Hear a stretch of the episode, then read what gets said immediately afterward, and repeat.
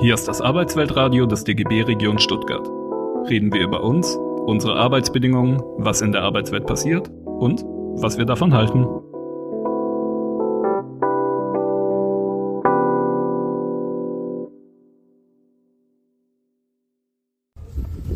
So, wir sind wieder da nach unserem Grundkurs Quantenphysik und einem Stracciatella-Eis. Und äh, Tim, immer noch seines Zeichen Physiker, Quantenphysiker und gerade mit seiner Masterarbeit beschäftigt. Jetzt nicht mehr im Wald mit mir, sondern in der Nähe des Spielplatzes. Wollte noch einen Nachtrag machen, bevor wir zum Quantencomputing kommen. Nämlich, er war noch unzufrieden damit, dass er noch nichts zum Wahrscheinlichkeit oder zum Zufall, genauer zum Zufall ausgeführt hat. Ähm, und da bitte ich dich jetzt einfach nochmal nachzuholen. Genau, also wir hatten es vorhin, kam es so mal kurz in ein paar Nebensätzen zu der Schrödingers Katze vor, auch bei den Photonen mit den diagonal oder horizontal polarisierten Photonen, die auf ein diagonales Gitter treffen, ob sie eben dann durchkommen oder reflektiert werden. Da kam es schon kurz vor, aber ich wollte es noch mal ein bisschen klarer machen. Das Entscheidende ist, und das erstmal ganz prinzipiell, diese Quantenteilchen, die können sich eben in einem sogenannten überlagerten Zustand äh, aufhalten. Das heißt, die haben gleichzeitig, wobei man mit gleichzeitig immer vorsichtig sein muss, aber sie haben quasi gleichzeitig beide Zustände nehmen sie ein. Und erst sobald wir messen, also wirklich überprüfen, welcher der Zustände es denn jetzt ist, legt sich mit einer gewissen Wahrscheinlichkeitsverteilung fest, welcher es dann ist und auch in die Vergangenheit gerichtet war. Ähm, das heißt, da ist, gibt es eben eine gewisse Grundzufälligkeit, die da drin steckt. Das kann dann eben, jetzt bringe ich es auf die Photonen nochmal, wenn wir so ein horizontal polarisiertes Photon auf ein diagonales Gitter treffen lassen und dann dahinter quasi messen mit unserem Detektor, ob es durchkommt oder nicht, dann haben wir eben eine 50% Chance, ob das Photon das Gitter passiert hat oder nicht. Das heißt, im Moment, wo es dann durch den Polarisator geht und danach gemessen wird, entscheidet sich eben, ob es davor entweder diagonal für Durchkommen oder antidiagonal für Reflexion war. So viel zu der Wahrscheinlichkeitsverteilung. Jetzt ist eben, und das vielleicht auch noch, um das einzuholen, das ist nicht einfach Zufall, Zufall im Sinne von, da wird dann halt gewürfelt, wir wissen es halt nicht so genau, weil dieser Zufall ist nur, wenn wir in einer Basis messen, und das heißt jetzt Basis ist quasi bei den Photonen ob wir horizontal vertikal prüfen oder diagonal antidiagonal. Das heißt, diese Zufälligkeit passiert nur, wenn eben sich das Teilchen in einer Überlagerung aus Zuständen in Bezug auf diese Basis befindet. Angenommen, wir würden ein Teilchen, was diagonal schon ist, messen und wir messen das in diagonal antidiagonal, dann gibt es da keine Zufälligkeit. Dann wird das Photon immer durch den diagonalen Filter hindurchdringen können und dahinter gemessen werden. Und sobald wir aber dieses selbe Photon, was diagonal ist, in horizontal vertikal messen, wo dieses diagonale Photon ja eine Überlagerung ist, nämlich aus beiden, dann haben wir die Zufälligkeit drin. Ähm, genau. Und diese Zufälligkeit ist dann eben auch bei diesem Sockenbeispiel, wo wir eben eine gewisse Chance haben, ob entweder äh, ich oder Peter den linken oder rechten Socken hat. Und dann wäre jetzt eben, wie ich das vor nochmal in der letzten Folge nochmal korrigiert hatte, ähm, wäre dann eben die andere Überprüfung, ob es ich das links-rechte Socken habe oder ich den rechts-links Socken habe. So viel zu der Messbasis. Und deswegen jetzt noch der kleine letzte Einschub, weil es hat ein bisschen Aktualität. Das mit dem Einstein-Zitat, der gemeint hat, Gott würfelt nicht. Das bezog sich eben darauf, auf diese verschränkten Teilchen, wo Einstein gemeint hat, das kann nicht sein, dass dieses Teilchen quasi durchs Raum und Zeit fliegt und dann erst im Akt der Messung sich zufällig entscheidet, wer jetzt welches hat. Da hat er gemeint, Gott würfelt nicht. Vielleicht gibt es ja irgendeine versteckte Variable, die das Ganze schon festlegt. Ähm, quasi von vornherein, wer jetzt den linken oder rechten oder den links-rechts oder rechts-links Socken kriegt. Und da kann man dann eben mit ganz viel Mathe ähm, dann einen Parameter rausdestillieren, den man auch messen kann. Ähm, und da gibt es quasi, wenn man sagt, nein, es gibt einen versteckten Parameter, doch kein reiner Zufall oder doch keine Überlagerung und Verschränkung, dann erhält man eben für diesen Parameter eine Höchstgrenze äh, von 2. Äh, und wenn man sagt, nein, es gibt Verschränkung, Überlagerung, dann ist das zweimal Wurzel 2. Und jetzt kann man das experimentell quasi überprüfen. Und da wurde jetzt dieses Jahr, äh, oder der letzte Nobelpreis wurde jetzt für die Gruppe von Anton Zeilinger dafür vergeben, genau diesen Parameter mal gemessen zu haben und da eben einen Wert von größer als 2 gemessen zu haben und das bei Ausschließung von allen anderen Möglichkeiten, wie das irgendwie beeinflusst sein könnte oder eben das Ganze nicht richtig äh, gemessen worden sein kann. Das heißt, man weiß jetzt, dass es keine versteckte und unbekannte äh, Variable oder ähm, Gleichung gibt, die doch am Ende schon vorher festlegt, was es für ein Socken ist. Sondern genau, sondern erst der Akt der Messung entscheidet dann die Festlegung dieses überlagerten Zustands plus Verschränkung. Spooky Action at a Distance und über das ganze Universum verteilt kann ich meinen Socken links messen und dann weiß Peter, er hat den rechten. Oder ich weiß dann auch von Peter, er hat den rechten.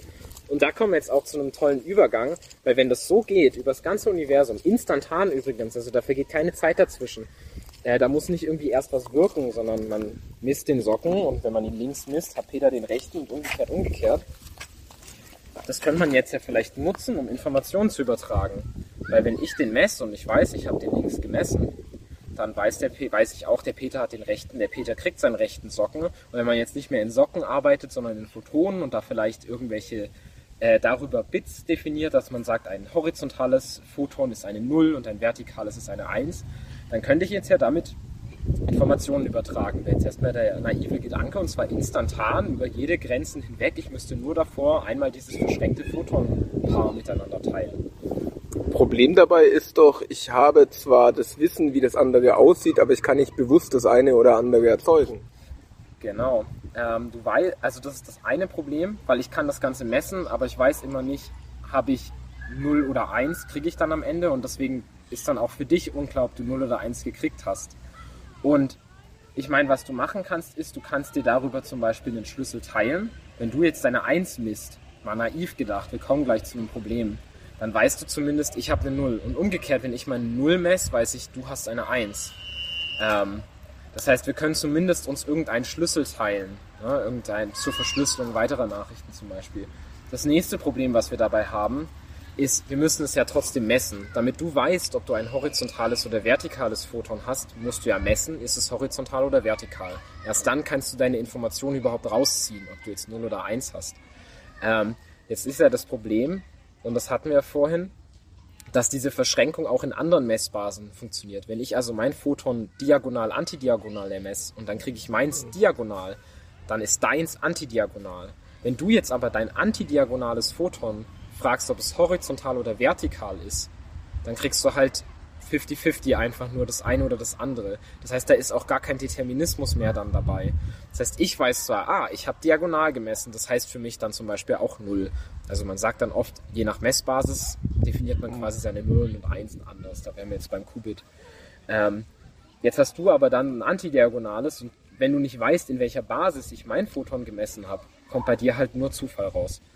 Das heißt, auch wenn der Akt des Zusammenfalls der Überlagerung durch die Verschränkung instantan ist, bringt das noch gar nichts zur Übertragung von irgendwas, solange ich dir nicht auf irgendeinem Kanal mitteile, wie ich eigentlich gemessen habe. Ich lasse das mal so wirken und äh, hole mal kurz äh, vielleicht äh, Zuhörerinnen ab beim normalen Computer. Wir haben da die kleinste äh, Recheneinheit, sind da die Bits-Recheneinheit, ist schon Quatsch, die kleinste Speichereinheit oder die kleinste Informationseinheit, muss man eigentlich sagen. Das heißt, äh, das ist entweder Strom oder kein Strom beim klassischen Rechner, deswegen 0 oder 1. Und äh, die Bits sind dann zusammengemacht zu Bytes, das sind glaube ich 8 Bits. Ähm, äh, das heißt, das ist immer eine Serie von Nullen und Einsen, eben acht Stück hintereinander geschaltet. Damit kann man 64 äh, Symbole und Zahlen praktisch abbilden. Und äh, wenn man die hintereinander schaltet, lassen sich so also äh, Wörter bilden, äh, sonstiges Zahlen bilden und so schafft man die Grundlage für komplexere, ähm, also das ist eine rudimentäre Programmiersprache, die man so praktisch, Computersprache, die man damit hat. Und auf dessen Grundlage lässt sich dann weiteres, deutlich komplizierteres äh, schaffen. Genau. Vielleicht als, als Nachtrag noch dazu, das ist genau richtig. Also man beim klassischen Computer ist eben der Strom an oder aus, 0 oder 1, meistens dann noch mit einer gewissen quasi Band, mit gewissen Band drumrum, weil man hat ja auch Fehleranfälligkeiten oder so. Aber solange die weit genug auseinander sind, dass man die trennen kann, hat man eben 0 oder 1. Und jetzt kann man dann, wenn man die dann auch aneinander schaltet, kann man zum Beispiel so Sachen realisieren wie, wenn das eine 1 ist, dann ändert sich der Zustand des anderen von 0 zu 1 oder umgekehrt. Das wäre dann ein klassisches Not-Gate oder ein Nicht-Gatter, äh, was einfach nur den Zustand des anderen umkehrt, je nachdem, ob das eine 1 oder 0 ist. Und durch das Zusammenschalten davon, und das sind wirklich einfach erstmal elektronische Schaltungen, wo man halt geschickt äh, verschiedene Kondensatoren klug aneinander schaltet, kann man eben alle möglichen komplizierten Rechnungen auf diesen Bits realisieren. Und da gab es eben äh, seit der Erfindung dieses äh, Computers einiges an Fortschritt, sowohl auf der technischen Seite, dieses Zeug so klein wie möglich zu machen, so viele wie möglich damit äh, miteinander zu kombinieren und dann eben auch Algorithmen zu schreiben, die verschiedene Funktionen ermöglichen und dann heute, also auch die Programmierer, die schreiben nichts in Nullen und Einsen, außer die sind wirklich Maschinensprache-Programmierer. Ähm, da gibt's dann auch noch eine ganze Logik, die quasi drüber, die dann vermittelt von so klassischen logischen Operationen wie solange dieses Wort zum Beispiel Hund ist, tu folgendes und so. Also so, dass es überhaupt mal zugänglich ist für einen normalen Programmierer, da wirklich eine logische Operation reinzuschreiben, gibt es natürlich ganz viel Überbau drüber. Ähm, da ist man soweit noch nicht bei den Quantenrechnern. Also da ist man noch sehr bei diesem Anfang.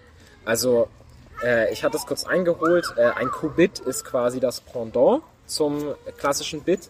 Äh, ein Qubit ist eben auch 0 und 1 erstmal ist die Codierung. Bit ist da einfach, kommt quasi von der binären Codierung, dafür steht das B.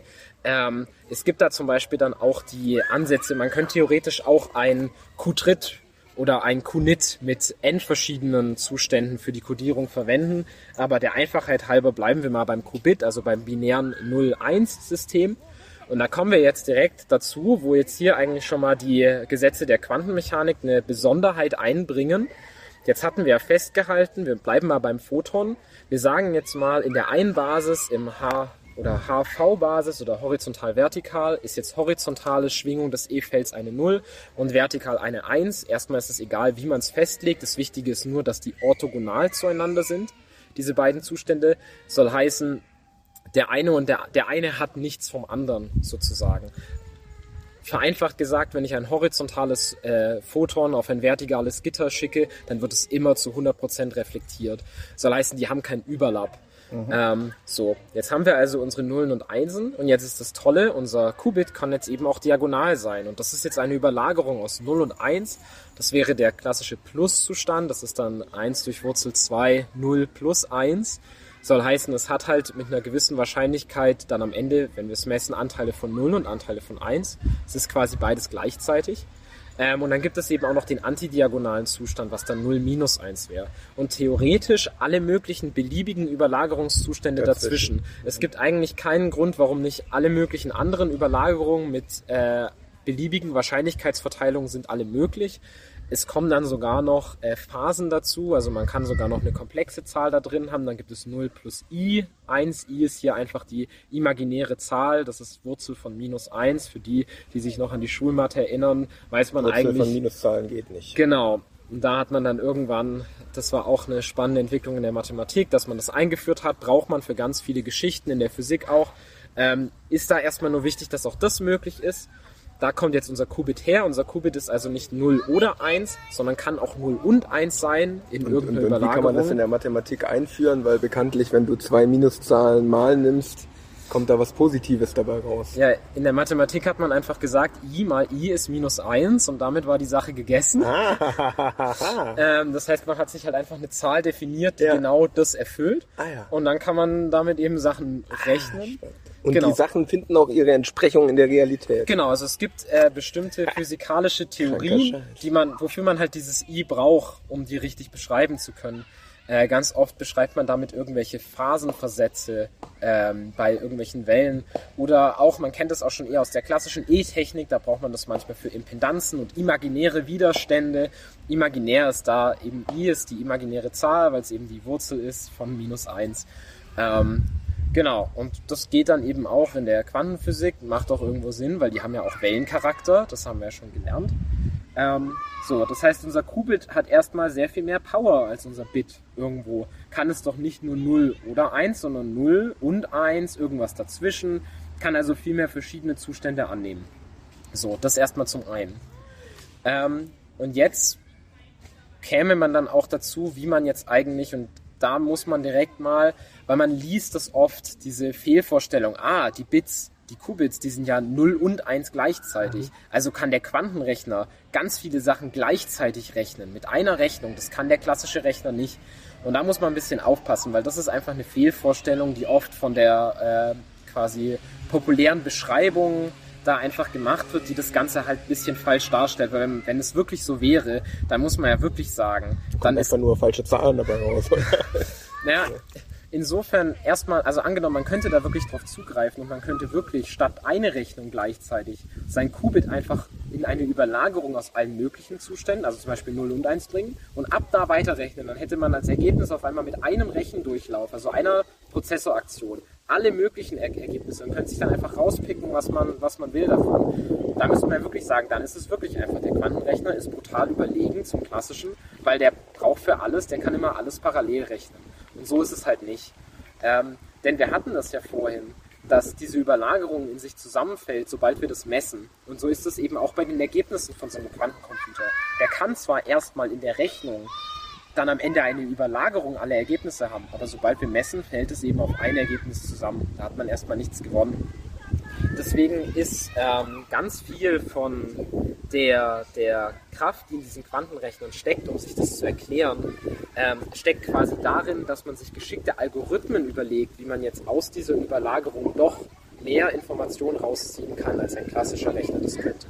Also nochmal, um es als Beispiel zu machen. Angenommen, ich mache eine einfache Rechnung und ich mache irgendwas und ich fange bei, ich will irgendwie wissen, was mit meinen Nullen und Einsen passiert. Also zum Beispiel, ich wende irgendeine Funktion an und ich mache das einmal auf die 0 und einmal auf die 1. Und ich interessiere mich jetzt dafür, kommt, wenn ich das auf die 0 anwende, dasselbe raus, wie wenn ich es auf die 1 anwende. Ne? Äh, klassisches Beispiel, wie man sich das ein bisschen vorstellen kann, ist angenommen, ich habe eine Münze und ich frage mich, ist auf beiden Seiten Kopf oder ist sie ausbalanciert, also Kopf oder Zahl.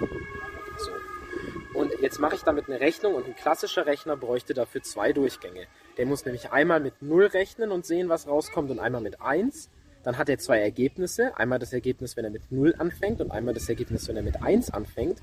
Und jetzt kann er am Ende schauen, sind die beiden Ergebnisse gleich oder nicht und findet dann entweder raus ja oder nein und hat dann durch zwei Rechenoperationen herausgefunden, ob meine irgendwas, was auch immer dazwischen passiert, meine Blackbox sozusagen, das gleiche Ergebnis für 0 oder 1 oder ein unterschiedliches liefert. So. Und jetzt gucken wir uns mal den Quantenrechner an und jetzt machen wir das Ganze auch erstmal mit einer Überlagerung aus 0 und 1. Und wir schicken 0 und 1 gleichzeitig quasi. Wir haben unser Qubit, das ist gleichzeitig 0 und 1, schicken das drauf. Dann haben wir nach dem, was auch immer diese Funktion gemacht hat, am Ende auch als Ergebnis eine Überlagerung. Wir haben jetzt ein Qubit, was gleichzeitig das ist, was wenn wir es auf 0 anwenden, als auch das, wenn wir es auf 1 anwenden. Jetzt ist das Problem, wenn wir das Ganze jetzt messen. Per in, mit der Überlagerung. Ja, dann ist vorbei. Das heißt, wir messen das Ganze immer in unseren Qubits, also wir gucken immer 0 oder 1 und dann haben wir halt am Ende entweder das Ergebnis, wenn wir es mit 0 gemacht haben oder mit 1. Wir wissen sogar im Zweifelsfall gar nicht, ob das eine zur 0 gehört oder zur 1, weil wir haben ja von vornherein beides reingeschickt gleichzeitig als Überlagerung. Das heißt, wir wissen jetzt nicht mal, was es ist. Das heißt, da erstmal kein Vorteil durch die Quantenmechanik. Wo kommt sie jetzt her? Man kann jetzt geschickterweise, wenn man quasi smart mit diesen Ergebnissen umgeht, kann man diese Ergebnisse miteinander interferieren lassen und dann quasi aus dem, was dabei rauskommt, das ist jetzt wirklich nur eine Versinnbildlichung, man kann sich das Ganze mal aufmalen, äh, wen das interessiert, der kann mal nach dem Deutsch-Joscha-Algorithmus schauen. Das ist der Algorithmus, der dafür da ist. Man braucht dann zwei Qubits dafür, um das Ganze zu lösen. Und man kann dann durch eine Messung zumindest rausfinden, ob die Ergebnisse für beide gleich oder verschieden sind. Man weiß nicht, was das Ergebnis für das eine oder das andere ist. Im Gegensatz zum klassischen Rechner, der mit Man weiß nicht, ob es Zahl ist oder Kopf praktisch, aber man weiß, wenn es zwei verschiedene sind. Genau, man weiß dann, ob die Münze ausbalanciert mhm. ist oder nicht. Ich weiß zwar nicht, ob die Münze aus 0,0 oder 0,1 macht und umgekehrt, aber ich weiß zumindest, dass sie entweder aus 0 und 1 was Verschiedenes macht oder aus beiden das Gleiche. Und da reicht mir eine Messung. Das ist ein einfaches Beispiel für Quantum Supremacy oder Quantenüberlegenheit. Man kann da das heißt, es ist ganz viel Mathe steckt dahinter, hinter dieser Überlegenheit, erstmal überhaupt Algorithmen zu finden, die wirklich schneller sind als ein klassischer. Das ist erstmal gar keine gegebene Und Sache. Und die im Zweifelsfall auch gar nicht einfach schneller sind, wenn ich das jetzt an dem Beispiel richtig verstehe, mit dem gleichen Ergebnis, ja. sondern die jetzt die, über, die den Vorteil haben, weniger, in dem Fall eine Halbierung, der, der, ähm, der Anzahl von Rechendurchläufen, aber gleichzeitig das Ergebnis ja schlicht einfach auch ein anderes ist, qualitativ ein anderes. Genau, an, qualitativ fehlt einem eine ja. gewisse Information, aber wenn man es nur auf was Bestimmtes angese angesehen hat, also ich möchte ja, nur genau das wissen, dann ist man auf einmal doppelt so schnell wie der klassische Rechner. Ähm, Und da steckt quasi ganz viel von der, von der Mathe steckt genau darin, dass man quasi sich geschickte Algorithmen überlegt, die das Ganze ausnutzen und darüber besser skalieren mit den Problemen. Und das ist jetzt das nächste, weil auch wenn jetzt ein normaler Prozessor vielleicht zwei Durchläufe bräuchte für das, das ist für einen modernen Rechner kein Problem. Also zwei einfache Rechnungen. Ne? Die passieren, bevor man überhaupt das mitgekriegt hat. Ja?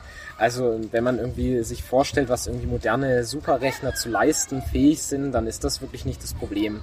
Das heißt, oft geht es darum, quasi eine überlegene Skalierung soll heißen, ah, man weiß jetzt, man braucht so viele Rechendurchläufe, wenn das Problem so groß ist, wie viel oder wie viel länger dauert das Ganze, wenn das Problem größer wird. Da gibt es ganz klassisch zum Beispiel eine lineare Skalierung, soll heißen, ein Problem, wenn es doppelt so groß wird, braucht auch doppelt so lange, um gerechnet zu werden. Schlecht wird das Ganze, wenn es exponentiell wird, dann hat man nämlich ein doppelt so großes Problem, kann zum Beispiel quadratisch werden, auf einmal viermal so lange brauchen. Und da merkt man schnell, wenn man so eine Skalierung hat, dann wird das Ganze irgendwann unhandelbar, weil sobald die Probleme groß genug werden, reicht selbst ein gigantischer Superrechner, der den Globus umspannt, nicht mehr aus. Und da kommt dann quasi dieser Vorteil in der Geschwindigkeit zum Tragen, dass man sagt, na, der Quantenrechner braucht auch seine Zeit, aber weil der quasi dann zum Beispiel einen Vorteil in der Skalierung hat, also während der klassische Rechner mit jeder Verdoppelung zum Beispiel fünfmal so lange braucht, ähm, der Quantenrechner vielleicht nur viermal so lang. Das ist jetzt nur ein einfaches Beispiel, ne? also das sind jetzt nicht die konkreten Sachen, aber die Idee ist, der skaliert besser, das heißt manche Probleme, die ab einer gewissen Größe wirklich unrealistisch zu rechnen sind, gehen vielleicht auf einem groß genugen Quantenrechner. Und da immer groß genug ähm, ist quasi die, die ganze Rechnung ist immer, wie groß muss mein klassischer Computer sein, wie schnell, um das Problem noch lösen zu können und wie groß und schnell und lang stabil muss mein Quantenrechner sein. Das heißt, am Ende muss man erstmal sagen, auf diesem Feld geht es wirklich um reine Geschwindigkeitsvorteile darüber, dass es dann vielleicht realisierbar wird, einen Rechner zu bauen, der das kann. Das heißt aber, wenn ich das richtig verstehe, wenn der Quantencomputer da eigentlich seine Wirkmächtigkeit entfaltet wo die Skalierung von Problemen so hoch ist, dass sie mit einem äh, klassischen Rechner gar nicht mehr gelöst werden könnten äh, und es wirklich unter Absehung auch zum äh, absehbarer technischer Innovationen hätte man dann ja umgekehrt äh, immer unterstellt, trotzdem, selbst wenn das ein sehr vorteilhafter Skalierungsvorteil wäre, einen Quantencomputer, der weit, weit jenseits von dem ist, was man da bisher überhaupt hat mit 32 Qubits, die man schafft, hintereinander zu schalten oder sowas. Absolut, ja. Also ich weiß gar nicht, was gerade der größte ist. Ich glaube irgendwie 5000 oder so, aber man, also man ist weit, bei realistischer Betrachtung muss man schon sagen, man ist noch weit davon entfernt, einen Quantenrechner bauen zu können, äh, der, sage ich mal, einen Umfang hat, wo ähm, die, auch wenn bessere Skalierung überhaupt eine, eine Kapazität hat, um Probleme, die wirklich relevant wären, zum Beispiel für die Wirtschaft, lösen zu können. In, in einer Zeit, wo man sagen würde, ah, auf einmal geht das, was wir davor nicht konnten. Als kleiner Kaviar vielleicht noch, noch reinzuwerfen, es gibt natürlich manche Sachen, wo der Quantenrechner sehr viel schneller interessant wird, nämlich wenn es darum geht, irgendwelche schon an sich quantenmechanischen Dinge zu beschreiben, dann eignet er sich natürlich sehr viel besser. Ähm, da sind wir dann auf dem Bereich der Quantensimulatoren, die quasi ein quantenmechanisches System sich aufbauen, zum Beispiel aus Atomen, die zusammensetzen, die dann simulieren, wie sich ein anderes quantenmechanisches System verhalten würde. Also das heißt, der Quantencomputer wird am ehesten und am schnellsten interessant für Quantenphysiker? Ähm, das, das ist ja sowieso schon insofern, als man schon sagen muss, ähm, man ist eben noch sehr an den Anfängen. Es ist eben nicht so, als stünde der nächste Heimcomputer für den äh, Heimanwender irgendwie in den nächsten Jahren um die Ecke. Auch irgendwie für Industrie oder so muss wäre jetzt meine Einschätzung, soweit ich da auf dem aktuellsten Stand bin, dass es sich noch Jahre zieht, bis es relevant wird. Ähm, also bis man damit wirklich was machen kann, wo man sagen würde, das hat jetzt einen äh, quasi Konkurrenzvorteil geschaffen, dadurch, dass Zugriff auf diese Technologie möglich war. Genau, also auch deswegen, es gibt eben massive Probleme in der Umsetzung. Ähm, das ist bei den Photonen das Problem, dass man ganz viele Effekte hat, die nicht deterministisch sind. Das heißt, man hat immer nur sehr geringe Effizienzen, dass es überhaupt funktioniert. Und sobald man jetzt ganz viele von den Photonen aneinander hängt, hat man ein Riesenproblem, dass es überhaupt auch nur einmal richtig funktioniert. Ähm, das andere Beispiel sind so diese äh, supraleitenden Qubits, da hat man eher das Problem, dass man die in riesige Tiefkühler stecken muss, wo man auf annähernd 0 Kelvin runterkommt, damit die überhaupt von der Umgebung ausreichend abgeschirmt sind und auch supraleitend bleiben. Also es ist eben noch sehr in den Kinderschuhen überhaupt von der technischen Umsetzbarkeit zu einem Punkt zu kommen, also ich glaube, der Punkt ist sehr, sehr verständlich dargestellt ähm, und würde ich jetzt aber gerne sozusagen vielleicht mal ein Stück weit im Hinterkopf behalten, aber sich mal nochmal der Seite widmen. Gut, jetzt wissen wir, technischer Fortschritt kommt da manchmal schneller, als man denkt. Ähm, ich würde gern mal dem noch nachfühlen, was jetzt eigentlich die mögliche Leistungsfähigkeit davon ist. Du hast jetzt zwei Sachen angesprochen. Die eine, die, glaube ich, unmittelbar sich ausnahmsweise mal den Alltagsverstand erschließt, nämlich, dass wenn man äh, quantenphysische Probleme hat, die zu B und R rechnen, da hat dieser Rechner einige Vorteile. Das kann man hinnehmen als äh, unbedarfte Zuhörerin, glaube ich, ohne dass man jetzt dem genauer nachfühlen muss, warum das so ist. Aber das ähm, stellt eigentlich vor große Probleme. Auch der andere Punkt, den du angesprochen hast, meine ich, ähm, ist soweit verständlich. Ähm, immer wenn man hinnimmt, dass es halt so ist und dass du da recht hast, nämlich, dass es äh, diese Skalierungsprobleme gibt, dass es also schlicht bestimmte Rechenprobleme gibt. Ich glaube, bei Verschlüsselungen ist das ja so ein Klassiker, also man sagt, bestimmte Verschlüsselungen, die sind schon knackbar, aber da bräuchte man halt so und so viel Rechenleistung dafür ja. und das ist nicht lösbar, wo dann gesagt wird, der Quantencomputer, da ist eben das Ansteigen dieser Rechenleistung nicht im Quadrat, äh, sondern halt Sehr nur mehr, aber ja. Ja, also nicht, äh, nicht nicht mal 200, sondern mal zwei und deswegen rückt es da wieder in äh, theoretisch machbare Größen, einen Code zu knacken mit einem Quantencomputer. Theoretisch machbar, weil da sind wir natürlich bei einem größeren Quantencomputer als den 5000 ja, Qubits, die man im Moment hintereinander schalten kann. Aber da wären wir dann ja, glaube ich, bei der ersten wirklich anfassbaren, wenn auch noch in die Zukunft äh, gelegten Anwendung eines Quantencomputers, nämlich die, das Knacken von Codes. Genau, also da, ähm, das ist zum Beispiel eine Sache, die auch immer ähm, quasi besprochen wird, wenn es um den Quantencomputer geht. Das ist auch immer das Erste, was man eigentlich hört. Sind unsere Codes jetzt in Gefahr? Ist die geheime Nachrichtenübertragung auf einmal ein Problem? Ja, unsere ist da gut, weil genau. die Arten von Verschlüsselung, von denen wir hier reden, ist vermutlich nicht die, die mein GMX-Postfach benutzt. Also zumindest wäre es sehr fragwürdig, ob man dafür den Quantencomputer auspacken will, um dein GMX-Postfach zu knacken. Ähm, erstmal was, was ist überhaupt Verschlüsselung? Verschlüsselung heißt einfach erstmal bei der Nachrichtenübertragung, dass man durch irgendeine Art und Weise den wahren Inhalt vor fremden Einblicken verbirgt. Ähm, das fing ganz, ganz früh an. Da kann man sich an irgendwelche Chiffren und Verschiebungscodes erinnern. Das hat bestimmt vielleicht auch jeder mal äh, früher irgendwie zum Spaß gemacht, wo man dann einfach das A durch ein E ersetzt und einfach mal so durchrotiert. Das ist natürlich nicht sehr sicher. Heutzutage äh, der verbreitetste Code ist der sogenannte RSA-Code. Ähm, das sind quasi die ganze Idee, worauf das basiert, ist es ein Public Key Code. Das heißt, am Anfang wird ein öffentlicher Schlüssel über einen ungesicherten Kanal übertragen. Der kann dann dazu benutzt oder der kann dann dazu benutzt werden, um eine sichere Nachricht danach zu äh, übersenden und diese sichere Nachricht enthält dann meistens den privaten Schlüssel, der ab dann quasi sicher benutzt wird. Worauf das basiert ist, und da ist dann auch ganz viel Mathe dahinter, ist, dass man quasi einen öffentlichen Schlüssel überträgt und man kennt die äh, Zerlegung in Primzahlen.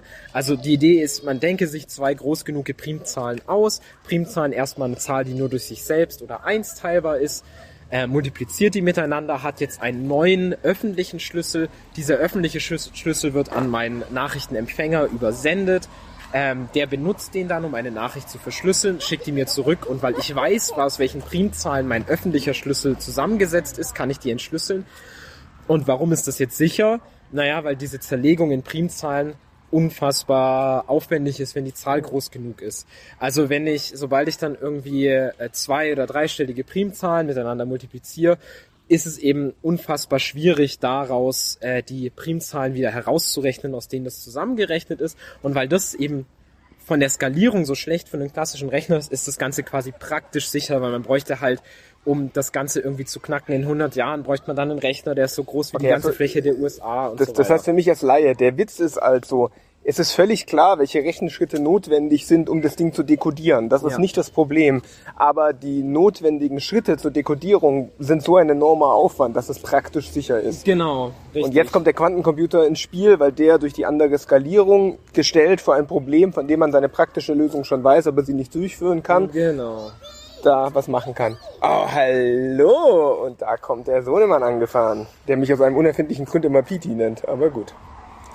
Willst du noch ein bisschen rumfahren, Schatz? Nein. Nein? Sollen wir mitkommen?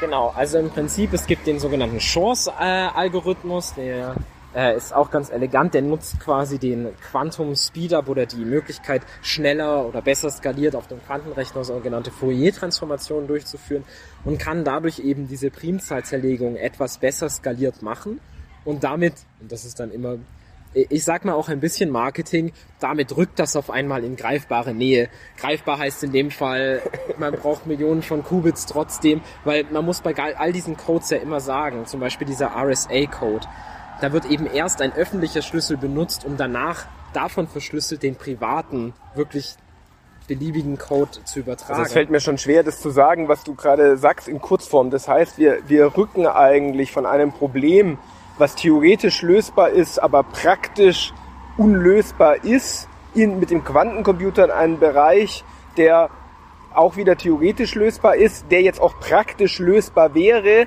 aber auch wieder nur sehr in der Theorie. Ja, richtig, das ist korrekt.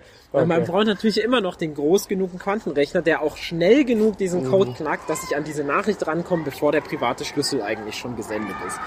Ja? Ähm, es gibt dann auch schon, und das muss man auch sagen, es wird auch schon seit das bekannt ist, sehr viel Arbeit darin betrieben, neue Verschlüsselungscodes ähm, zu entwickeln, die davon nicht mehr betroffen sind. Welche Verschlüsselung das betrifft, kann man schon sagen. Also auch der normale Internetverkehr ist über dieses Protokoll gesichert, dass quasi immer erst öffentlicher Schlüssel, dann privater Schlüssel gesendet wird. Wobei man natürlich sagen muss, die hochgradige Relevanz, warum eben auch das äh, in anderen Bereichen interessant ist, liegt natürlich eher an, sage ich mal, wuchtigeren Geheimnissen als einfach nur Peters E-Mail-Verkehr. Klar, wenn man sich überlegt, dass es ein, äh, wir in einer Welt leben, in der es sowas wie Atomwaffen gibt, da hat man natürlich ein wuchtigeres Argument als meine privaten E-Mails. Genau, wobei man auch da eben, wie gesagt, man muss auch realistisch sagen, die, die Relevanz, dass plötzlich diese Codes alle knackbar sind, das liegt eben noch weit in der Ferne und auch heutzutage verstehen sich ja die Leute, die daran interessiert sind, darauf diese Codes zu knacken und die verwenden auch nicht brutal riesige Computer, sondern meistens ganz andere Techniken, um an diese geheimen Nachrichten ranzukommen. Das ist äh, sicher auch spannende Abzweigung, die wir jetzt aber heute mal nicht nehmen Genau. werden, ähm, sondern mal ein bisschen entlang gehen. Jetzt haben wir mal über die, glaube ich, auch in der Öffentlichkeit am meisten diskutierte äh, Anwendung der Quantencomputer geredet. Äh, was was gibt's noch? Ähm, also es gibt eben ein paar, und, und das ist quasi immer dieses Feld dieser Algorithmenforschung, eben neue Algorithmen zu finden, wo es besser skaliert. Und diese Fourier-Transformation, äh, die die Basis dieser Entschlüsselung von diesem RSA äh, Encoding betrifft, die findet natürlich an ganz vielen anderen Stellen Anwendung. Also eine Fourier äh, Transformation ist die Basis von ganz vielen anderen bereits bekannten Algorithmen, die man für ganz viele Probleme anwendet, ähm, ist dadurch einfach erstmal ganz prinzipiell interessant. Ähm, es gibt zum Beispiel auch so Suchalgorithmen, die schneller laufen auf einem Quantenrechner. Das ist dann der Grover-Suchalgorithmus. Ähm, und der ist eben ein Skalierungsvorteil, wenn man Datenbanken durchsucht nach einem bestimmten Ergebnis ist deswegen natürlich auch interessant, weil irgendwelche Suchalgorithmen passieren auch in ganz vielen anderen Prozessen. Wo es zum Beispiel auch interessant ist, wo es manchmal mit berücksichtigt wird, ist so bei so Traveling Salesman Problemen. Also für die Leute, die das nicht kennen, das Traveling Salesman Problem ist ein Handelskaufmann, äh, der hat verschiedene Städte, die er abklappern will zum Loswerden von seiner Ware erstmal. Und jetzt geht es darum, den bestmöglichen Pfad zu berechnen. Ja, das ist in der Arbeitswelt äh, ein total relevanter Punkt. Travel Salesman, ich wusste nicht, dass das so heißt. Das klingt ja erstmal sehr abwegig, aber das ist in der Logistik äh, ein unglaublich wichtiger Punkt. Also man darf an sowas wie Postzusteller denken und was eigentlich der kürzeste Weg ist, wenn die 40 Pakete haben, in der Absetzung dieser Pakete. Genau, und da ist eben auch, warum ist das schwierig? Naja, sobald man eben gewisse Anzahl von Punkten, die abzuklappern sind, erreicht, hat man eben entsprechend viele theoretische Möglichkeiten, in welcher Reihenfolge man das Ganze ablaufen kann. Das skaliert enorm schnell hoch, das kann man sich auch vorstellen, weil man kann ja theoretisch erstmal, solange man keine Informationen darüber hat, wo diese Punkte liefern, was ja irgendwie Vorwissen voraussetzt, ist ja erstmal gar nicht klar, welche Abstände jetzt wie am geschicktesten zu laufen wären. Das heißt, man muss eigentlich jede mögliche Kombination berücksichtigen. Und da benutzt man dann quasi auch einen ähnlichen Trick des Quantenrechners, der quasi alle diese möglichen Pfade als Überlagerung heraus, also sich darstellt. So wie wir das davor auch schon hatten mit dem 0 und 1, haben wir jetzt hier ein größeres Quantensystem, was alle Pfade gleichzeitig annimmt und dann quasi per Suchalgorithmus den mit dem niedrigsten Kosten, das kann dann irgendeine Kostenfunktion sein, die man davor da reingeschrieben hat, quasi den, den Punkt findet Wobei man auch da sagen muss, das ist immer noch fragwürdig, weil ja, dieser Suchalgorithmus, wenn man diese Überlagerung an allen möglichen Pfaden erstmal quantenkodiert hat, darauf den Suchalgorithmus laufen lässt, der ist wirklich schneller. Aber man muss ja auch erstmal diese Enkodierung machen und dann ist wieder fragwürdig, ob man so viel gewonnen hat. Aber das ist zum Beispiel auch ein Punkt, der immer berücksichtigt wird. Eine andere, es gibt so Quanten-AI-Geschichten, wo, also da möchte ich jetzt gar nicht tief drauf einsteigen. AI ist wahrscheinlich ein ganz eigenes Thema, was man sich mal spannenderweise also, äh, künstliche könnte. Intelligenz. Genau, genau. Äh, Artificial Intelligence ist dann AI, sonst KI im Deutschen.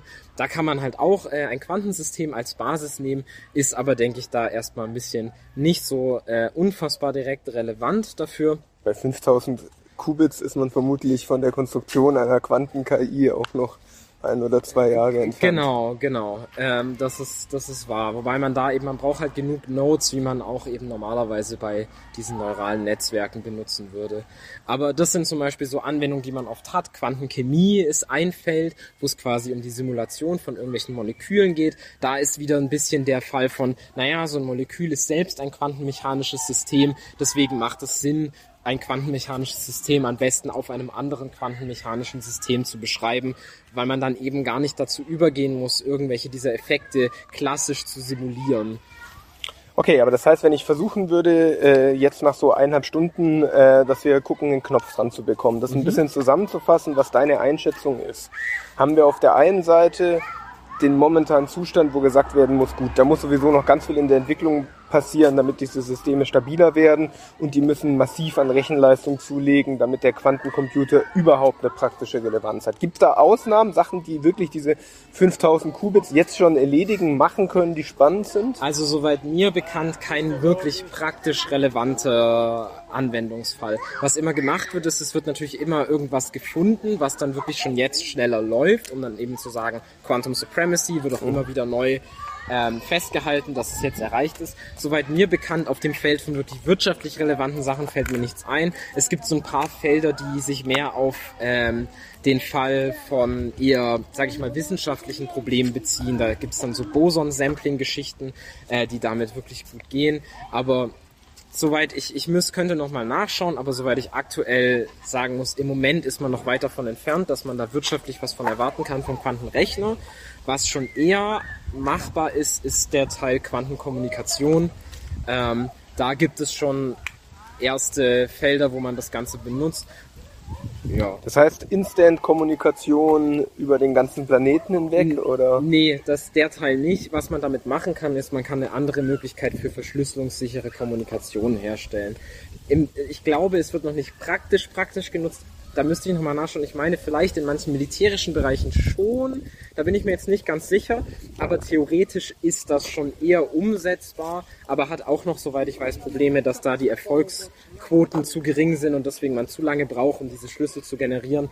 Vielleicht nur, um das als ganz kleinen Nebenabschnitt noch einzuholen. Die Grundidee ist, man verschickt eben Quantenteilchen von einem Teilnehmer Alice an einen zweiten Teilnehmer Bob und nutzt dann eben gerade diese Überlagerung und diese Zufälligkeit bei der Bestimmung der Messung, je nach Messbasis aus, um Informationen zu übertragen, meistens mit dem klassischen Kanal und hat also keinen Geschwindigkeitsvorteil, aber man nutzt diese Zufälligkeit, um das Ganze abhörsicher zu machen. Insofern, als dass sobald jemand... Einzelne Daten, mit denen ist nichts anzufangen, sondern erst das statistische Mittel, was eine Wahrscheinlichkeit ausgibt, ist die Information, oder wie? Nee, in dem Fall ist tatsächlich das einzelne Teilchen ein Bit eines Codes sozusagen. Mhm. Ich schicke dir ein Photon, ich oder zum Beispiel auch überlagerte, aber erstmal ich schicke dir ein Photon zum Beispiel horizontal polarisiert, aber ich sag dir nicht, dass es das ist. Und dann kannst du es danach messen. Du kannst ein horizontales Photon entweder in der horizontal-vertikal-Basis messen und ein deterministisches Ergebnis bekommen. Dann weißt du, welches es war. Du kannst es aber auch in der falschen Basis messen und dann hast du einfach nur ein zufälliges Ergebnis.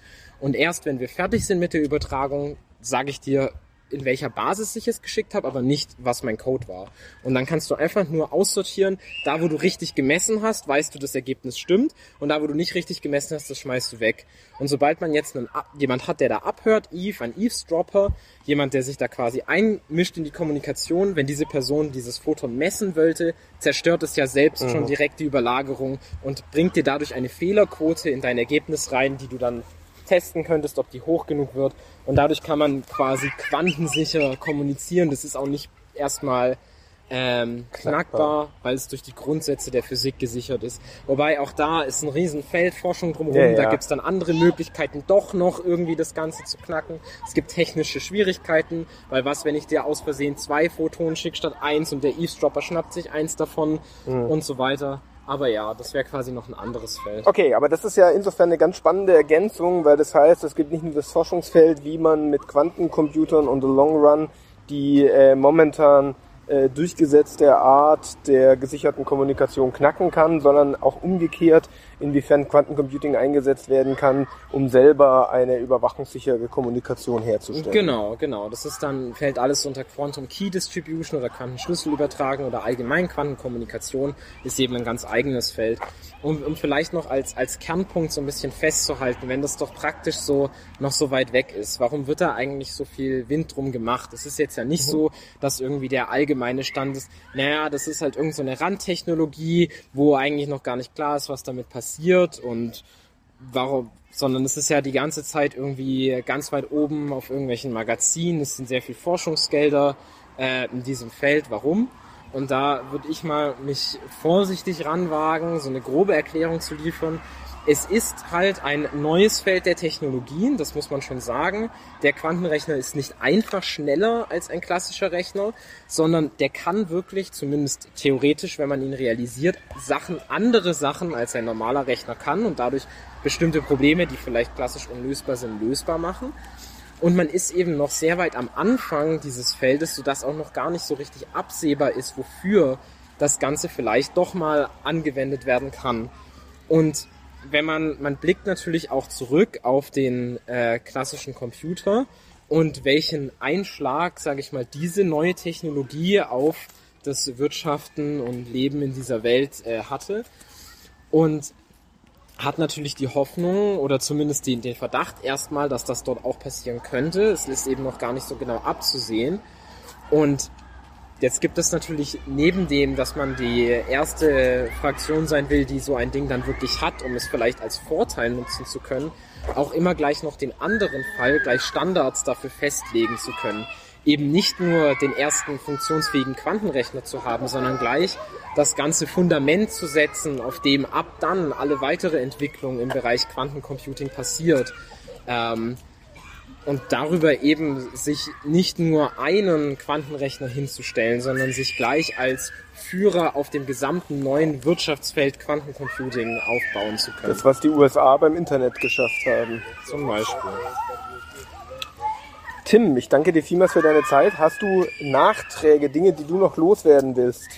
Ähm, so akut äh, bestimmt. Ähm, also was äh, ich auf jeden Fall sagen will, das war jetzt natürlich nur ein sehr kurzer Einstieg da rein. Das ist ein sehr komplexes Thema, ähm, aber ich finde für, für jeden, der damit irgendwie ein bisschen was anfangen konnte und irgendwie sagen konnte, oh, das ist ja verrückt, dass unsere Welt irgendwie so funktioniert, das konnte ich mir gar nicht vorstellen oder das kann ich mir immer noch nicht vorstellen ich finde, wenn man sich da irgendwie ein bisschen reinliest, kann es auch ganz spaßig sein, weil man irgendwie was Neues darüber lernt. Deswegen hoffe ich, dass die Komplexität niemanden abgeschreckt hat. Wenn ihr dabei Sachen rausfinden solltet in irgendwelchen Lehrbüchern dazu oder so, die jetzt im Widerspruch stehen zu dem, was ich gesagt habe, dann kann das gut sein, dass ich einfach was Falsches erzählt habe. Äh, deswegen, ähm, ich beanspruche da gar nicht irgendwie, dass ich jetzt da den perfekten Einstiegskurs gegeben habe.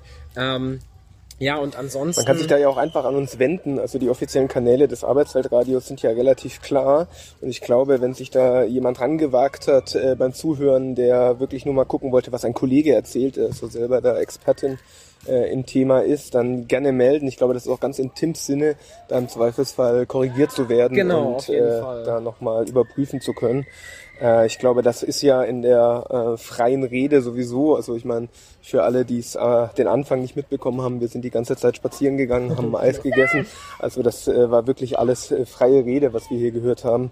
Und äh, von daher ist man da ja sowieso immer verleitet, das eine oder andere vielleicht nicht so genau gesagt zu haben, wie Ja. man es im Vorlesungssaal gesagt hätte. Es hat auch immer das Problem, dass dadurch, dass es ja eben sich verhält, wie sich gerade unsere anschauliche Welt nicht verhält, ist es immer sehr schwer, gute anschauliche Beispiele dafür zu bringen, weil sobald man sich auf das Feld der anschaulichen Beispiele begibt, hat man auf einmal die Quantenmechanik eigentlich hinter sich gelassen. Ja, das ist auf jeden Fall eine der Herausforderungen, wenn man über ein Thema äh, äh, redet, was sich dem Alltagsverstand äh, entzieht. Von daher muss es gar kein Fehler sein, äh, wenn man an manchen dieser Stellen wirklich kein Bild dazu im Kopf hat, dann ist man eventuell äh, näher an der Sache dran, als wenn man sagt, das findet man total plausibel. Ein verrücktes Ergebnis Ja. einer eher abgefahrenen Sendung. Hast du noch Nachträge zur praktischen Anwendung? Weil das ist ja nicht, nicht umsonst sozusagen so ein bisschen der Aufzieher dafür gewesen, warum wir gesagt haben, wir wollen unseren Zuhörerinnen und Zuhörern, die meistens aus, aus Gewerkschafterinnen bestehen, aus irgendwelchen Linken, wir wollen denen zumuten, sich mit einem äh, physikalischen Thema zu beschäftigen. Also zur praktischen Anwendung vielleicht noch als Nachtrag und das ist da wirklich, also würde ich sagen, der Kernpunkt, den man hiervon mitnehmen soll, ja, Quantencomputing und auch Quantenkommunikation ist wirklich eine neuartige Technologie. Es ist nicht einfach, ein schnellerer Computer, der kann auch nicht einfach alles, was ein normaler Computer kann, schneller. Es gibt sogar Felder, da kann er das eben gerade nicht. Ähm, und deswegen, ja, es ist irgendwie ein neuer Meilenstein irgendwo, wenn man den erreichen würde, ist aber im Moment, und das muss man auch sagen, eher von wissenschaftlicher Seite, interess Seite interessant. Also bevor jetzt die ersten Firmen Digitalisierung Quantum-Style machen, äh, hat man, glaube ich, wenn überhaupt noch einige Jahrzehnte äh, vor sich, bevor da der nächste Schritt kommt. Und äh, wenn es doch früher kommen soll, dann Schande Äh, auf dein Haupt. Ich habe jetzt noch da genau. eine Nachfrage, vielleicht weißt du das, aber ansonsten ist das was, was auf meinem Zettel steht zum Recherchieren. Es gibt ja durchaus Privatfirmen, die in Quantencomputing investieren und zwar nicht zu geringe Summen. Sind das Sachen, die die sich wieder über Steuer und über sonstiges zurückholen können, weil sie einen Forschungsbeitrag machen? Oder was verspricht man sich bei einer Technik, die offensichtlich in so einem Stadium ist, eigentlich an privatwirtschaftlichem Nutzen, wenn darin investiert wird?